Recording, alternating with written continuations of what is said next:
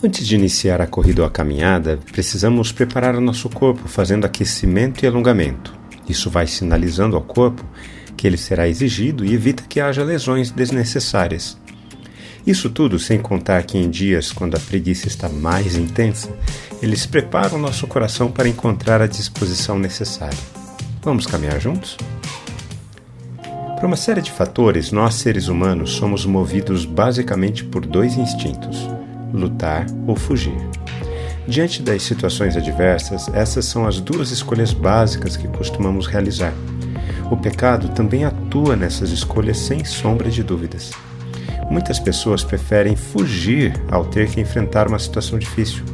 O problema é que quem foge uma vez acaba fugindo o resto da sua vida. Você lembra que conversamos sobre a capacidade que o pecado tem de provocar o auto-engano no coração humano? Essa é uma das formas dele enganar as pessoas. De uma maneira tola, muitas pessoas pensam que se não tiverem que enfrentar o que precisa ser feito, a situação se resolverá por si só.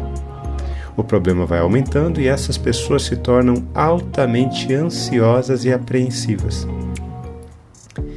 Estavam a caminho subindo para Jerusalém e Jesus ia adiante dos seus discípulos. Estes se admiravam e o seguiam, tomados de apreensões. E Jesus, chamando outra vez os doze para um lado, começou a revelar-lhes as coisas que deviam acontecer com ele, dizendo: Eis que subimos para Jerusalém, e o filho do homem será entregue aos principais sacerdotes e aos escribas. Eles vão condená-lo à morte e entregá-lo aos gentios. Vão zombar dele, cuspir nele, açoitá-lo e matá-lo, mas depois de três dias ressuscitará.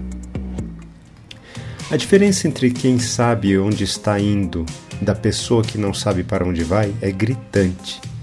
Neste texto, vemos as diferenças de posturas de Jesus e dos seus discípulos.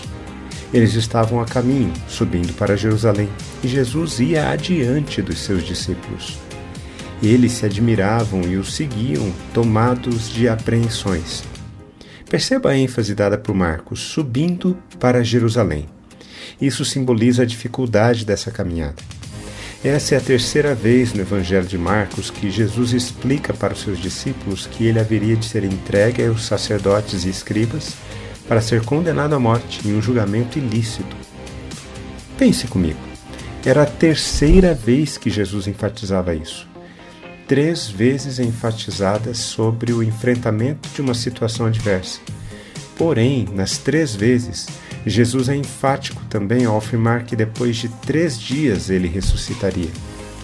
O número 3 é importante para os judeus, pois simboliza união e consistência.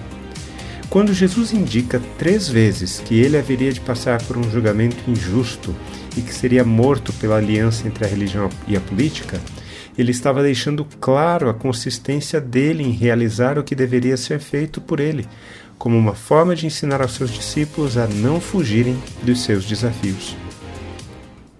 Quando refletimos na palavra de Deus, precisamos responder a ela. Eu quero orar por mim e por você. Bondoso Pai, nós louvamos o Teu nome porque não precisamos viver uma vida fugindo das nossas responsabilidades. Muito obrigado porque temos esses registros de Jesus que nos inspiram a enfrentar os desafios que se apresentam em nossas vidas. Louvamos o teu nome por teu Santo Espírito, que é a força que precisamos para enfrentar a vida. Obrigado, Senhor, em nome de Jesus. Amém. Um forte abraço a você, meu irmão, minha irmã. Nos falamos em nosso próximo encontro, está bem? Até lá!